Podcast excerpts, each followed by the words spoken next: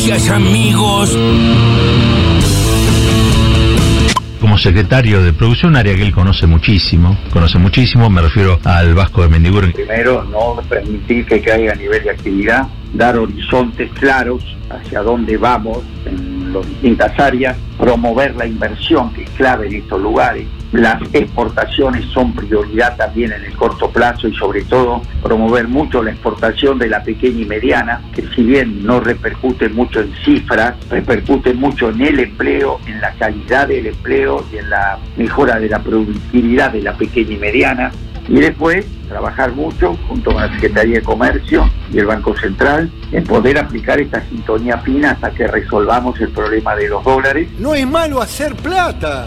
Juan Grabois, bueno, integrante del Frente de Todos a esta hora. Mira, lo que nosotros planteamos es que vamos a convocar a nuestra militancia para definir nuestra pertenencia al bloque, a los bloques, en las distintas instancias legislativas, nacional, de la Ciudad de Buenos Aires, de la provincia de Buenos Aires, los consejos deliberantes. Y nosotros hasta último minuto de los anuncios del ministro de Economía pedimos, como parte de las negociaciones del reacomodamiento del Frente de Todos, donde hubo cambio de ministro, de secretario, de subsecretario, algunos piden cargos, nosotros lo que pedimos fue una medida para los más pobres, que no necesariamente tiene que ser el salario básico universal, que es nuestra propuesta, pero tiene que haber algo. Y no puede ser que a la hora de los bifes, los bifes sean solamente para los ricos. Es muy ambicioso.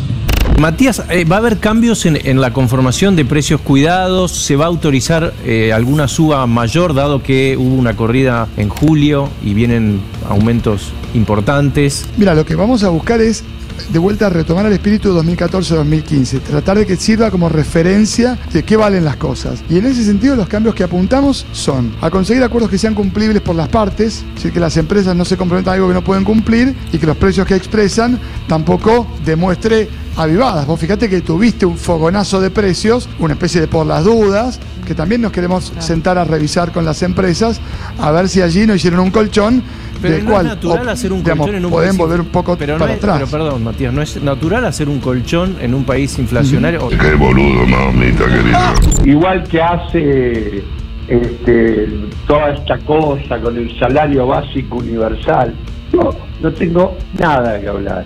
Tampoco estoy de acuerdo con eso, con Grabois. El salario básico universal son 13 mil pesos.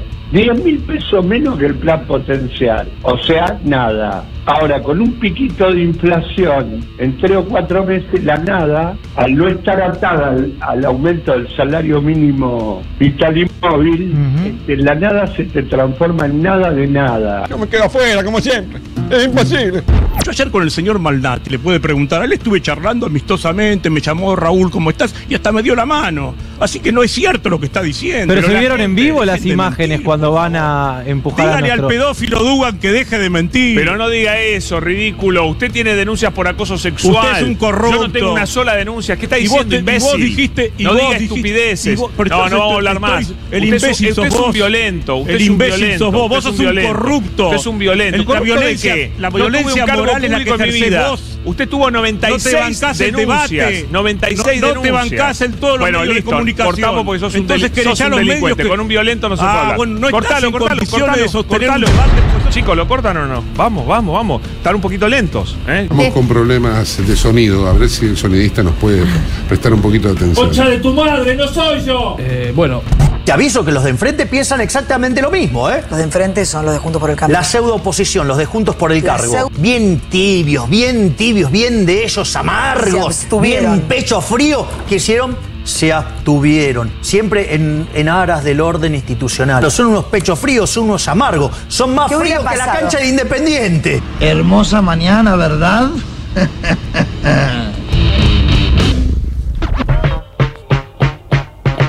No estoy para nada de acuerdo con lo que dijo Javier Milei, para nada de acuerdo. Eh, me parece un discurso violento, que atrasa, me parece... eh, nada, no, no me gusta, no me gusta esto de estigmatizar al hincha independiente. Me parece que realmente tuvo de más. Javier Milei diciendo que la oposición es amarga y más fría que la cancha independiente, dijo Sí, Javier sí, Milei. sí. No, no me copa para nada. No. No, de verdad lo digo. No, no, nada de nada. Nada que venga de mi ley Nada te que copa, de Milei. está bien. Ni siquiera- Y está bien que así sea. Ni siquiera Sí, sí, esta los cargan los independiente. independientes. No, no, no. Qué fuerte el cruce ese entre eh, Pablo Dugan ¿Y quién era? y el ex concejal porteño Raúl Pedro, que es el partícipe, es parte de ese grupo que, que anda escrachando Ah, dirigentes por ahí, eh, que golpeó la camioneta de Sergio Sí, Massa. claro. Sí, y que, y que lo quisieron fajar otra vez, por enésima vez a, Lautaro a Maislin. Lautaro Maislin. Que lo defendió Malnati. Sí, y, que después, salieron a putearlo mal por defender a Maislin. No, y realmente un momento muy violento, ¿no? Te- televisivamente, pero además también hay una hay como un clima de locura eh, que, que exacerban. No digo que sea generalizado, yo no creo que sea un clima generalizado. Ahora, esa exacerbación de esos climas en la pantalla de, la televisión sí ayudan, sí ayudan a que se expanda esas broncas, esa manera de tratarse, esa manera de... digo, no solo en la pantalla de La Nación Más, siempre hablamos de La Nación Más. No, no, no, no. En varias pantallas, Sí. ¿eh? ¿Viste? En la de C5N también. Y esto fue en la pantalla de C5N. Ajá. Sí, es que la violencia es una construcción, no es algo que simplemente Sí, claro. sucede, sino que se va construyendo. Totalmente, ¿no? Es un monstruito que se va alimentando todos los días un poquito. El Tamagotchi. Y después es demasiado grande en algún momento. Bueno, escuchábamos también a Matías Tombolini sobre el relanzamiento de precios cuidados y a Juan Grabois anoche en C5N sobre las posturas que va a tener que tomar algún sector de la militancia de la dirigencia, ellos en particular desde el Frente Patria Grande, ante esta nueva etapa, esta reorganización del gobierno de Alberto Fernández con eh, Sergio Massa a la cabeza, reactivando un tren, eh, juntos viajando en tren, hoy en una eh, novedad también de... hasta estética, ¿no? Una novedad estética. Es como. Ahí, ahí, obviamente, mira, ya no lo leí, pero ya, te- ya veo venir las columnas de este fin de semana. Eh, en las metáforas del tren, Alberto, quién lleva y lo lleva más, ese tipo de metáforas con el tren y los dos juntos ahí arriba ya serán escritas en las próximas horas. Todo eso entre las voces destacadas del día. Ahora, las noticias en maldita suerte.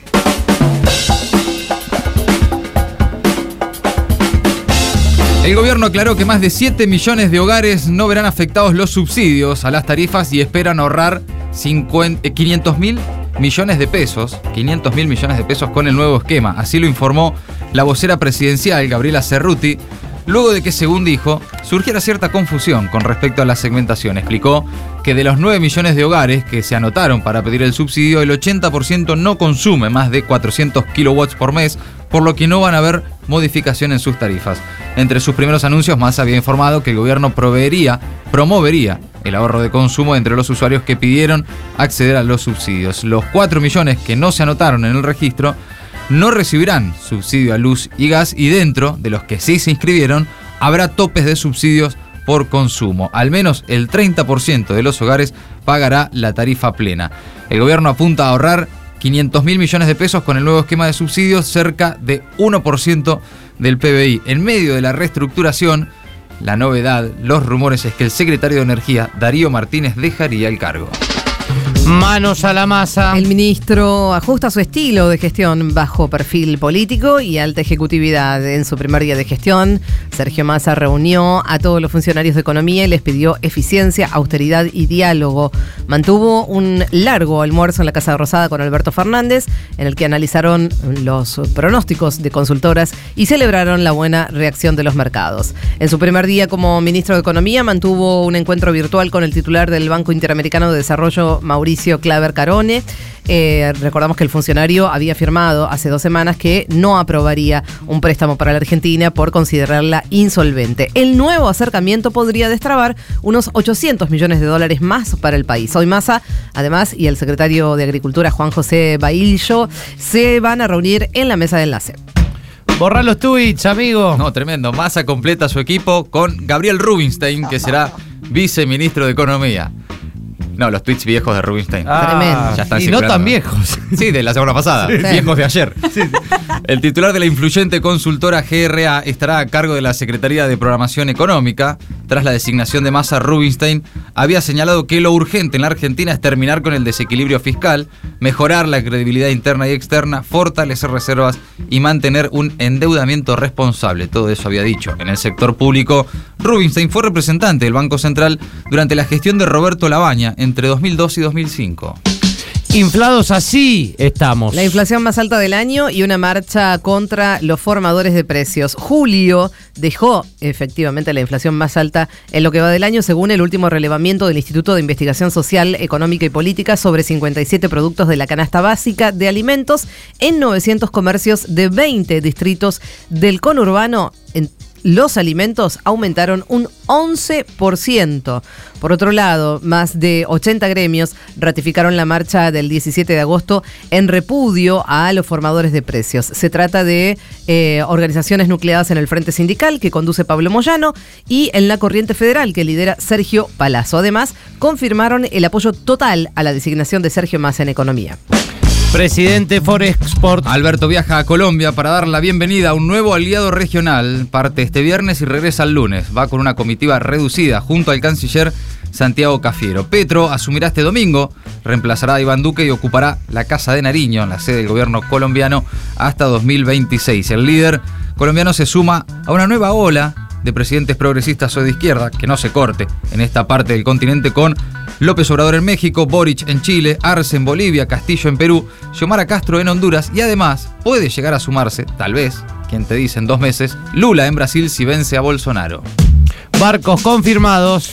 Tres nuevos buques cargados con cereales zarparon hoy viernes de puertos ucranianos y desembarcarán en Irlanda, el Reino Unido y Turquía. Esto se debe al acuerdo respaldado por las Naciones Unidas para que Rusia levante el bloqueo de puertos ucranianos. El convenio busca aliviar la crisis alimentaria mundial desatada por el conflicto.